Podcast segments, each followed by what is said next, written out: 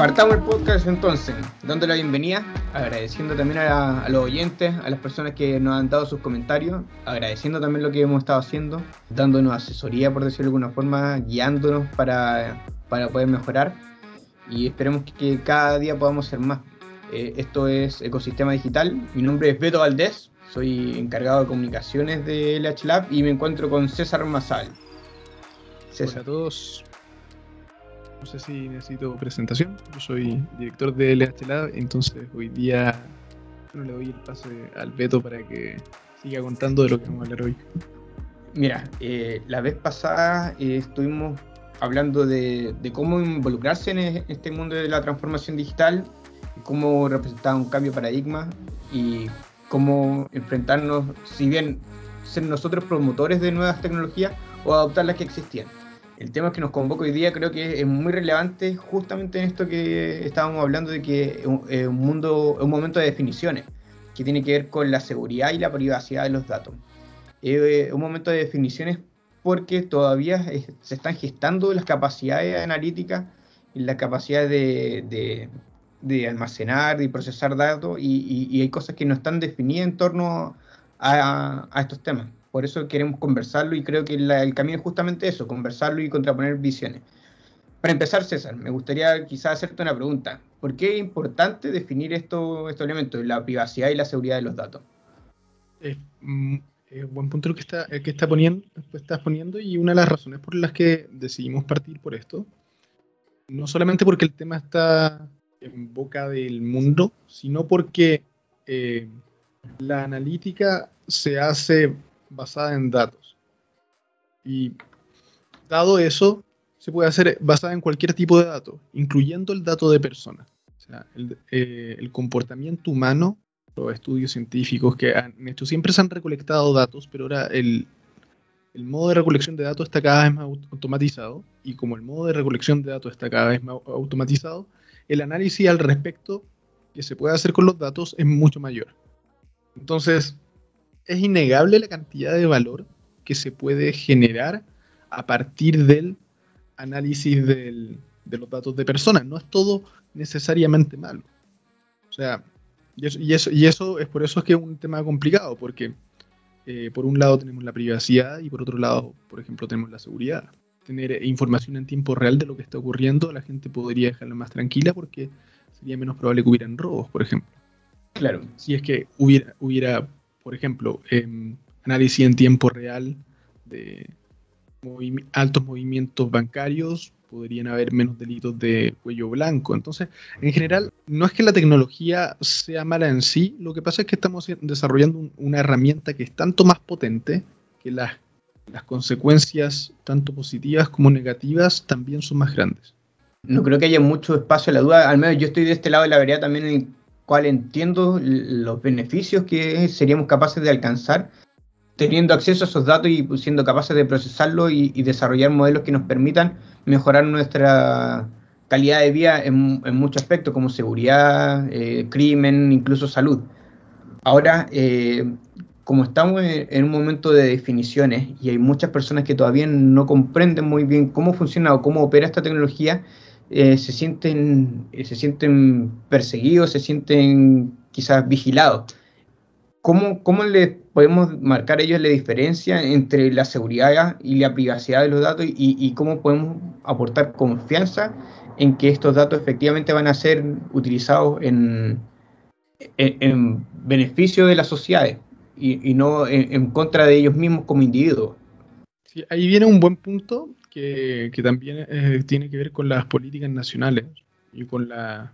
no sé si sea el lugar para que hablemos de esto, pero, pero también tiene que ver mucho con la fuerza del Estado, porque, porque eso determina el, el qué poder tiene sobre las políticas empresariales, por ejemplo, o quién es dueño de la información en específico. Por ejemplo, si, sin ir más allá, si vamos al caso de Estados Unidos, el que, permita que las empresas se mueven libremente también es un arma de doble filo, en el sentido de, que ha logrado de que se metan más en la información privada de las personas, en un sentido general. Ahora, la única forma, yo creo que la herramienta que tenemos es, por, el por el medio de lo legal, pero lo terrible de esto es que no existe, y lamentablemente esto no, no, no genera tranquilidad porque no existe una forma estándar de asegurar que la empresa no está usando los datos para otra cosa. O sea, no hay capacidad de, vigilancia por parte de los entes reguladores. No, para nada. O sea, en el momento, porque una cosa es, en el momento que saca los datos, una empresa, el para qué los usa se vuelve completamente oculto. Y ahí está lo realmente peligroso, porque se podría usar para, fines potentes. O sea, por ejemplo, que, los mapas tomen la, la, información de cómo uno se mueve, permiten optimizar las rutas, permiten a reducir el tráfico pero nadie te asegura de quien tiene la información de los mapas no lo haga para eh, saber exactamente qué rutas tienes y saber por qué puntos pasas, para recomendarte algo en el camino, por ejemplo. ¿Sí? Sería otro uso menos positivo de la misma información. Uno de los problemas más importantes es que luego de que obtienes la información, ¿qué se hace con ello? Es completamente invisible para la autoridad. Creo que eso igual nos da un buen pie para comentar la noticia de Clearview porque ahí también eh, están definidos los marcos territoriales, cómo cada uno de los países, por ejemplo, define o regula sus propias condiciones de, privacidad.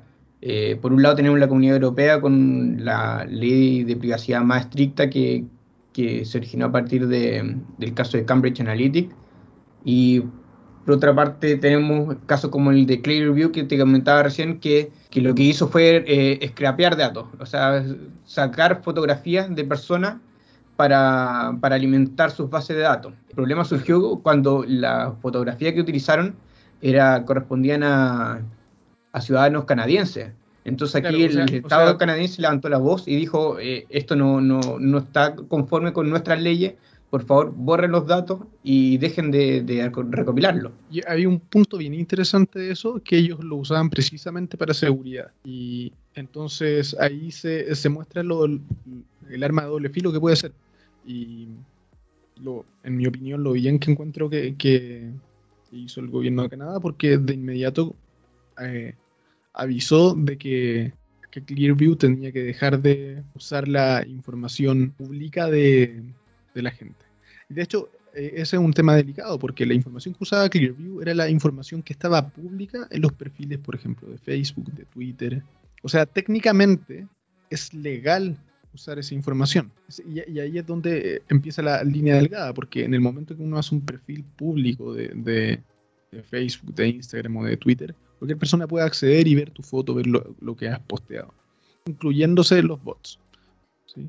Ahora ya existen unas cuantas leyes en distintos países para, prohibir el acceso masivo, el, web scrapping que se le llama, a la información puesta de manera pública, pero aún sigue siendo pública. Entonces ahí es donde se, vuelve problema, porque en, las palabras de Clearview ellos no habían hecho nada malo porque habían usado información que estaba completamente disponible para todos.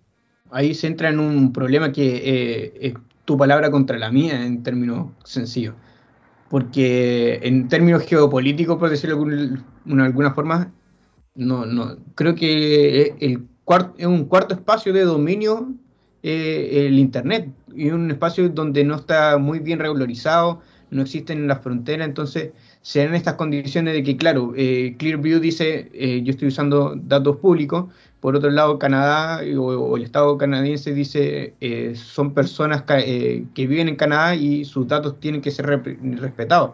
De hecho, Clearview también usó ese argumento, dijo, esto, estos datos son de dominio público. ¿Qué, se puede hacer ahí? ¿Cómo se hacen las definiciones? Y, ahí entra también un poco el marco de la ética, que hay la, ética en torno a la inteligencia artificial. ¿Cómo vamos a llegar a un consenso para determinar en conjunto qué es lo que significa privacidad para mí, tanto como para ti? Personalmente yo creo que, depende de que, la ética aplicada a, este, estos casos eh, es un poco más flexible de lo que uno creería, porque depende completamente del, del tipo de estado en el que se viva, el, cuál es la sensación de las personas. Por ejemplo, si la gente se siente muy, muy perseguida por, por su seguridad en las calles, porque sienten que pueden ser asaltados en cualquier momento.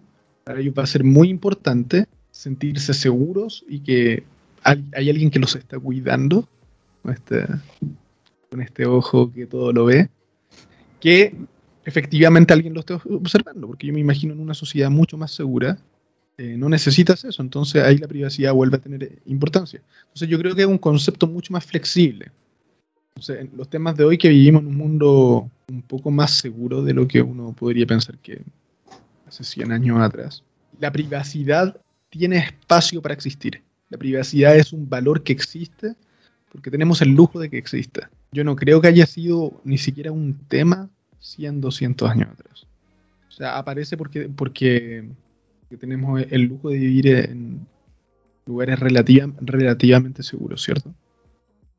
Pero, si vamos a una sociedad donde hay gente, haya gente muriendo todos los días, de seguro las personas van a preferir que el Estado se meta más. Que vigile y sepa dónde hay gente peligrosa. Ahí sea esa máxima de una balanza entre la seguridad y la libertad. Suena como la película de Marvel esta Civil War, es como un poco, un poco eso. ¿Cuál es la premisa ahí? Eh, la, misma, esa de Iron Man contra Capitán ah, Verdad. verdad. La misma idea. Ahí, es un poco como un chiste porque es una película de niños, pero, sigue siendo un, pero es un problema actual. Es un problema actual que, que no tiene respuesta clara. Y, pero, pero hay ciertas cosas que yo creo que sí podemos hacer al respecto. Porque que no tenga respuesta clara no significa que tenemos que dejar toda la suerte. No, para nada. Estos espacios de conversación probablemente sean el camino apropiado para, para llegar a, un punto intermedio. Entre a ver si logramos que Iron Man se ponga de acuerdo con Capitán América. claro, yo, yo creo que, que, por ejemplo, el que tantos datos, porque ahí tenemos que separar también ambas cosas los datos que recolectan los privados y los datos que recolecta el gobierno. Y la confianza que hay en cada una de esas instituciones. Porque si hay confianza en el gobierno, tú no vas a tener problema con que el gobierno tenga todos tus datos. Que hay confianza de que los está usando para tu bien o para el bien de la sociedad, o, que no va a haber una persona viendo dato por dato qué está pasando. Claro, o sea, ahí el conflicto se, se genera cuando hay una individualización de, de los datos. Y ahí es otro tema, que yo creo que eso es un poco por desconocimiento, de que en general hay muy poco valor que se pueda sacar en el análisis de un sujeto individual. O sea, y es un súper buen punto que estás poniendo, Beto, porque, o sea, a mí César Ormazábal, que me vaya persiguiendo, no me va a estar persiguiendo con una cámara, no me va a estar persiguiendo la silla, eso es algo que no va a pasar, porque no, no hay al menos en el estado donde vivimos, porque parece que existen ciertos países donde eso es algo que podría pasar. Pero en el contexto que estamos, eso es muy poco probable que pase, y no por, por buenas o malas intenciones, sino porque no hay tanto valor que se saque sobre eso. Yo creo que el verdadero problema existe en las en la privacidad asociada en los datos acumulados. O sea, por ejemplo, si es que tú sabes exactamente qué es lo que tiene que escuchar una persona para aceptarte o un grupo de personas, puedes manipular una elección completamente, porque no manipulas cada individuo, sino que ah, manipulas en los grandes rasgos. Si sabes que el 70% de las personas, si les dices las cosas de cierta manera, te van, van a confiar en ti, tú dices las cosas para que sea de esa manera, y por eso es tan peligroso. O sea, es peligroso también porque te dictan los hábitos de consumo, desaparece un poco la libertad. La libertad, o sea, está ligada en la privacidad no en sentido de libertades individuales, sino en sentido de libertades globales. En el sentido de, que si por medio del marketing, si por medio de web scrapping nosotros, eh, se puede guiar con una campaña gigante de qué, qué producto se consume, ¿dónde está la verdadera libertad de elección? porque como individuos podemos escoger. Pero si una campaña de marketing te asegura que el, que el 80% de las personas va a comprar tu producto, esa libertad individual no se, no se traduce en una libertad grupal. Y eso es lo que lleva, como por ejemplo, a que también muchas sociedades suban de peso porque les recomiendan eh, más comida chatarra porque mueve más dinero. Y, claro, una, una, persona en específico tiene el derecho y la libertad de escoger si lo hace o no. Pero el grupo no tiene la misma libertad, porque el efecto está medido. Es un temazo este, porque se puede, uno lo puede abordar de muchas aristas también. y probablemente nos quede también a nosotros como individuos una parte importante de hacernos cargo del problema que puede surgir a partir de, esta capacidad de manipular o, persuadir a las masas. Eh, la responsabilidad que nos queda para nosotros como individuos probablemente esté de la mano de, estar informados y de generar eh, capacidad crítica para, poder evaluar cuando se te está ofreciendo algo y, y que no sea solamente porque una campaña me lo dice, eh, me va a convencer, sino que yo tener los suficientes recursos eh, para informarme y tomar decisiones un poco más, más, detalladas y, valorar la información y la investigación propia. Sí, yo, yo creo que, que añadiendo lo que tú estás diciendo, una, en mi opinión, una buena política sería generar espacios de neutralidad de la información. O sea, deberían haber espacios de Internet donde no exista marketing asociado. Donde espacios, espacios ciudadanos, donde no veas eh, letreros que te digan comprar algo. No, digo que, deberían desaparecer completamente, pero creo que tiene que estar, en el mismo sentido de, la de, esta libertad, espacios donde tú puedas decidir no verte influenciado por, uh, por todas las cosas que, que estás tomando. Y bueno, y existen varias cosas que uno puede hacer en el, sentido eh, personal, como individuo, como por ejemplo si a uno le preocupa el qué datos está recolectando, uno puede bloquear las cookies de, la mayor parte de los sitios, algo que podemos hacer como individuos. ya otra decisión que podemos tomar también es la cantidad de tiempo que estamos pasando en el teléfono y tener mucha conciencia qué información le damos a, a cada app esos acuerdos de que dice acepto las condiciones antes de instalar. Eh, mejor unos dos minutitos de Snapchat. Eh, que quizá quién le está entregando uno a esa app. Y, no, y yo siento de nuevo que no es tan importante en sentido individual, porque generalmente, excepto en ciertos casos, un Estado no va a perseguir o una empresa no va a estar fijándose en una persona en específico pero yo creo que es importante en sentido social. Tenemos una responsabilidad social de, como de, no darle tanto poder a una empresa en específico. Ahora, eh, también para, bueno, hemos hablado porque está bien. Eh, imaginémonos que se generen las condiciones para que la empresa y los estados eh, accedan y utilicen esta información de la forma más responsable posible, que nosotros también somos usuarios informados eh, que somos capaces de discernir entre la información que queremos y no queremos compartir. Pero por otra parte están también agentes maliciosos que pueden quererse beneficiar de esa información que está disponible ahí. ¿Cómo, cómo se asegura la seguridad de, esos datos? Sentir que la, la información que yo estoy compartiendo va a ser utilizada para el propósito que, que se dice estar compartiendo y no va a estar accesible por otras personas u, identidades que, quieren aprovecharse también de esa información disponible. ¿Cuáles son los recursos que existen actualmente? Solamente tenemos la, regulación estatal, porque eh, solamente la regulación que existe de las leyes propias de seguridad e información de cada país. Porque lo que hace cada app cuando le das acceso eh, va cambiando. Ahora, ahora hay ciertas cosas buenas que han empezado a pasar. Por ejemplo, los celulares tienen opciones de bloquear el tipo de información que uno está entregando.